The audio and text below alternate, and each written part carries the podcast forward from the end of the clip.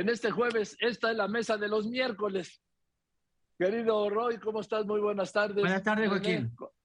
René, buenas tardes. Mi estimado Joaquín, abrazo grande como siempre. Buenas tardes. Gracias, don Pepe, querido. Buenas tardes. Una provocación, don Pepe. Joaquín, mira, yo creo que todo esto de la fracasada reforma electoral y el plan B del presidente es el resultado de la sacudida que recibió el año pasado el presidente López Obrador, cuando este pueblo bueno y sabio cambió de opinión por su sabiduría y le quitó la mayoría calificada de la Cámara de Diputados. Entonces, si, si hacen secuela, entonces el presidente decidió que no va a dejar el futuro de la revolución de las conciencias en manos de este pueblo bueno y sabio pero tan susceptible a los cambios de opinión, Joaquín. Por eso se quieren asegurar que al final de revisión de los 450 artículos que traen los cambios que aprobaron los diputados y que van a terminar en la Suprema Corte, los artículos que sobreviven sean lo suficientes para poder cargar a favor del gobierno los dados de la elección del 24. Por eso también las embestidas contra las clases medias y las descalificaciones a quienes marcharon el 13 de noviembre. Por temor, Joaquín, saben en Palacio Nacional que por cada persona de los miles que marcharon en toda la República el 13 de noviembre, hay, por cada una, hay docenas que no marcharon y que nunca van a marchar, pero que existe la alta probabilidad de que el 2 de junio de 2024 salgan a votar y salgan a votar en contra de Morena. Por eso este gobierno, Joaquín, como tantos otros, hará lo que sea para asegurarse que ni Dios Padre le gane la elección presidencial. Eh, Roy, ¿qué dices? A ver, sí, a ver, seamos concretos. Desde que llegó el presidente, o desde antes incluso, eh, su estrategia política se llama polarizar. O sea, no, no, no hay otra estrategia política. Su estrategia política se llama polarizar.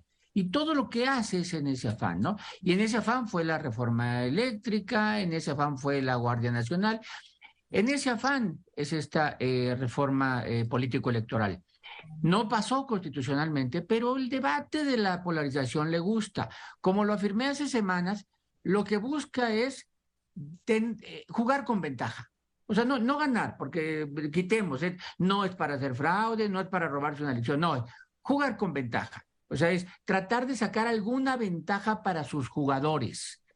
Y la principal ventaja que le quiere dar a sus jugadores, la principal ventaja es, déjenme hacer campaña por ellos. O sea, esa es la principal ventaja, porque el resto de la ley es, pues, tanto opositores como, como, como oficialistas van a tener la misma ley pero no todos tienen al mismo vocero. O sea, no todos tienen a la misma persona que hace campaña por ellos. Y entonces el fondo de la ley es déjenme hacer campaña. Y si tú vas, cuando redefinen en esta propuesta, redefinen la propaganda gubernamental, pues ya la restringen es, solo es aquella que es contratada.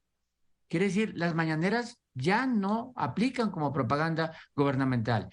Entonces, a final de cuentas, eso, a eso va. Además, podemos hablar del contenido, Joaquín. Muchos artículos, algunos están bien, otros no, algunos gustan, otros no, como toda reforma.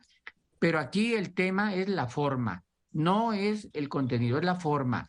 No puedes irte a una elección, a una elección presidencial, cuando te impones las reglas, impones la cancha, impones el balón, impones el árbitro, impones todo y los otros dicen, es que así no se vale jugar, estás jugando con trampa, no importa, estas son las reglas.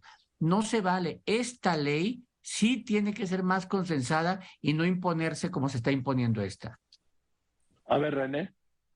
Lo que dice don Pepe, eh, como se apuntó desde la semana pasada, mi estimado Joaquín, sin duda es lo que motivó la reacción presidencial. Eh, el saberse que no es invencible, el haberse reagrupado, el haber ajustado gabinete, el haber adelantado la sucesión presidencial y luego se topó con la gran marcha cívica del pasado 13, lo cual le encendió las alarmas. Por ello ha acelerado todo y por ello está implacable.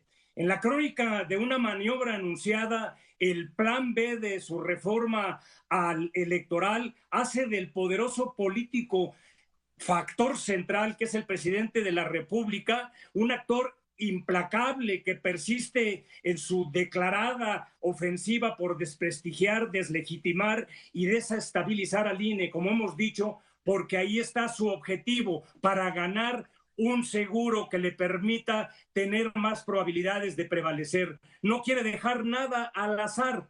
Por eso es su búsqueda desesperada de, ello. Y vaya que el presidente sabía cuando nos hablaba en días pasados de manera sarcástica, espérense a ver lo que viene con el plan B.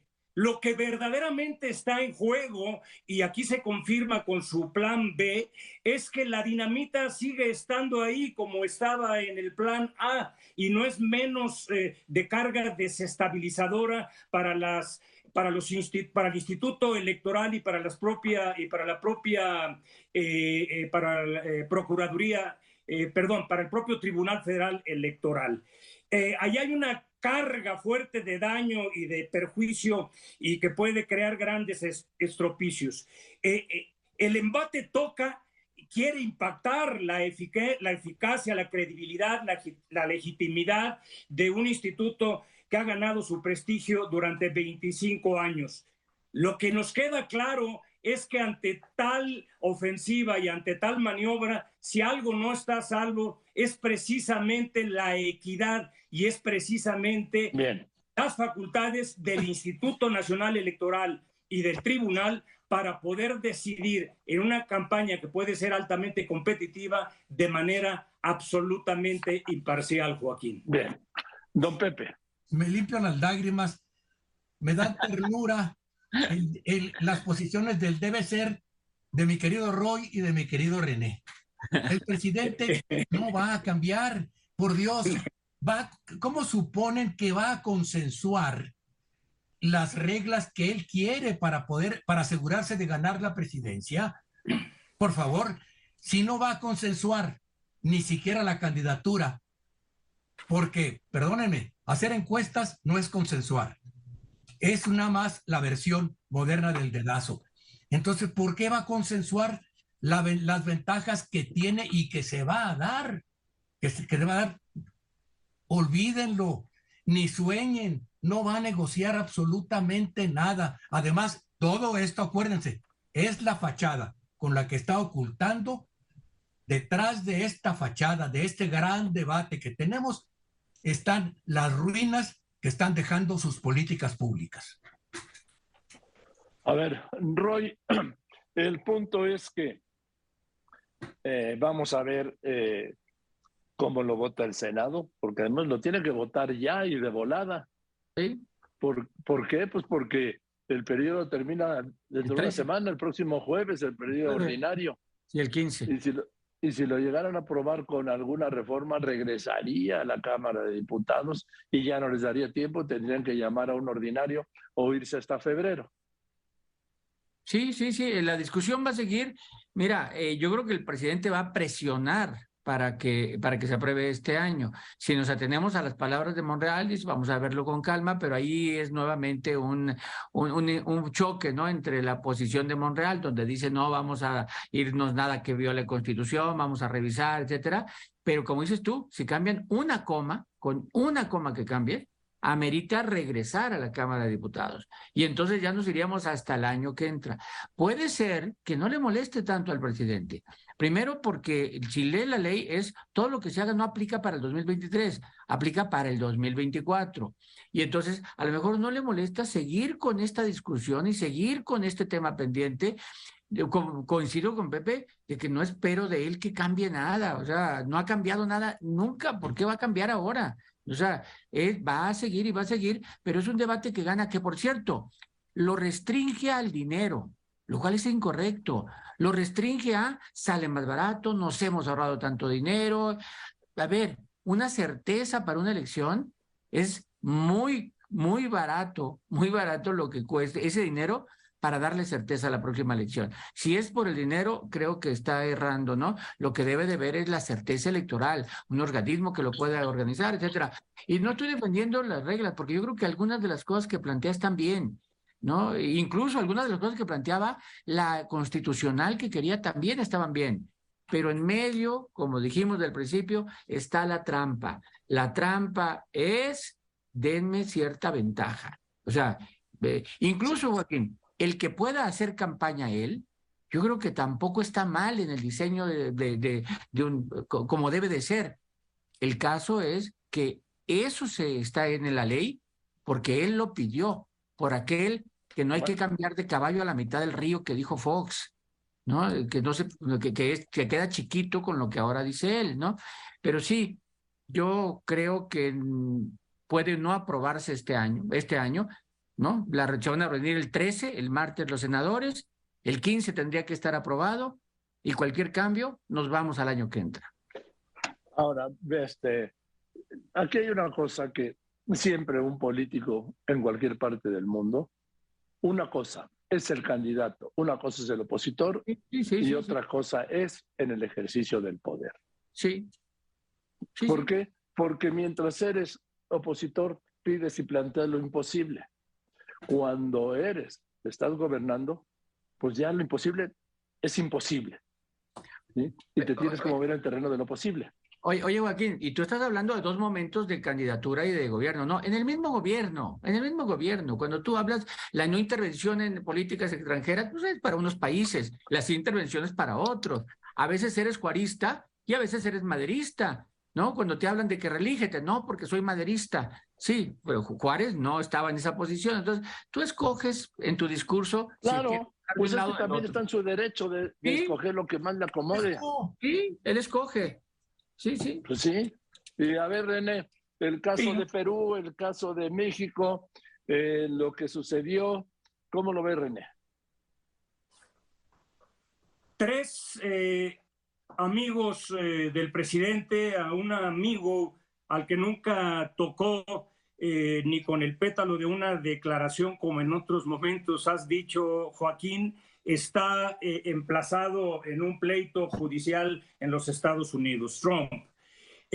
una amiga cercana de su bloque de alianzas está también en problemas legales. Y ahora... está sentenciada a seis años de cárcel, Cristina Fernández. fíjate, a seis años. Y ahora, eh, eh, eh, en rompimiento del orden constitucional, Pedro Castillo está en la problemática en que se encuentra. ¿Y a qué ha llevado esto, Joaquín? Una vez más, considero yo que en forma indebida hay una inconsistencia, por decirlo menos, una ambigüedad por parte del presidente de la República, eh, eh, Andrés Manuel López Obrador, que por, por un lado hace, dice y ostenta que él respeta eh, la tradicional política exterior y su prestigio mexicana del respeto a la autodeterminación de los pueblos y la no intervención en los asuntos de otros gobiernos.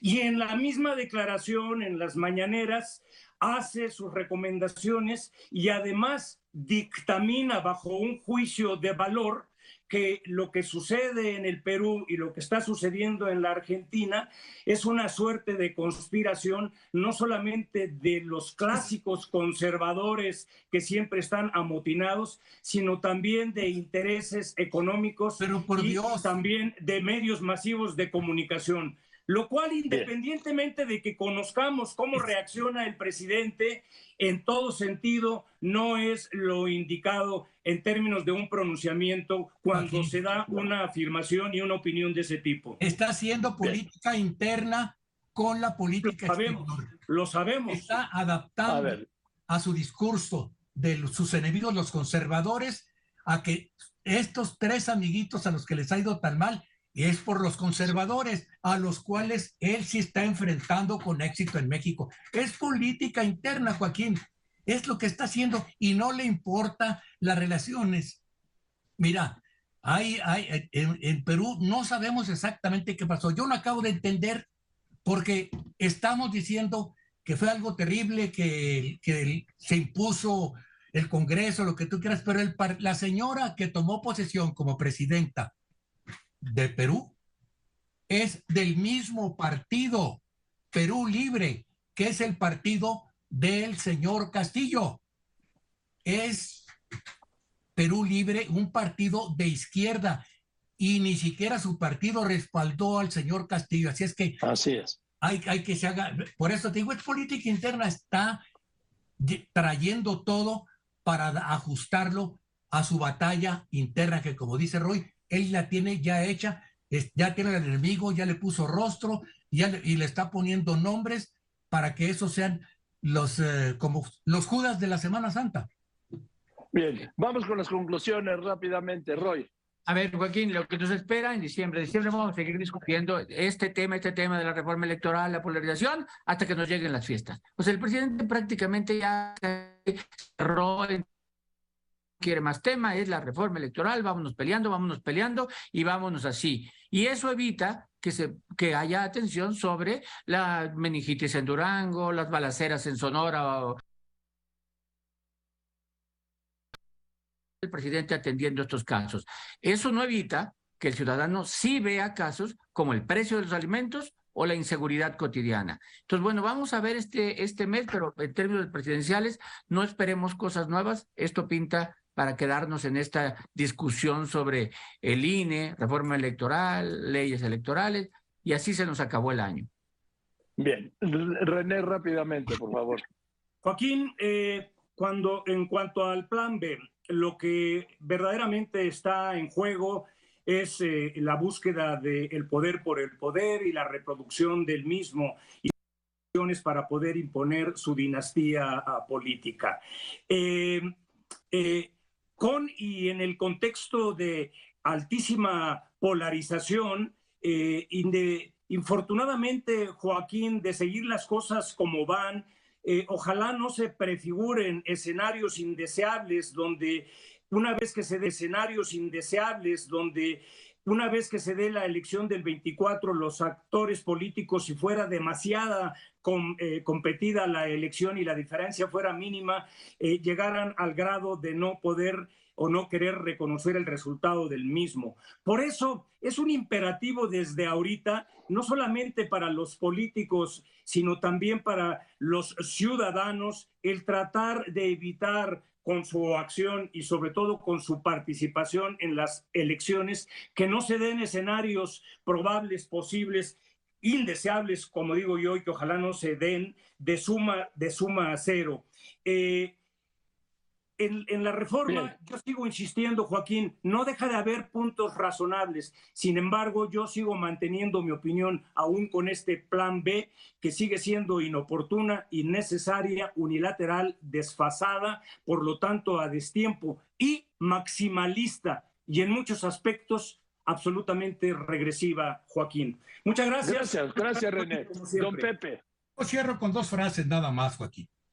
Una de Martí que dice, es criminal quien sonríe al crimen, quien lo ve y no lo ataca, quien se sienta a su mesa y que se sienta a la mesa de los que se codean con el crimen. Frase de José Martí. Y otra más aquí, de León Dodí, quien dijo, cualquier gobernante puede hacer tonterías. Lo que no se le permite es decirlas.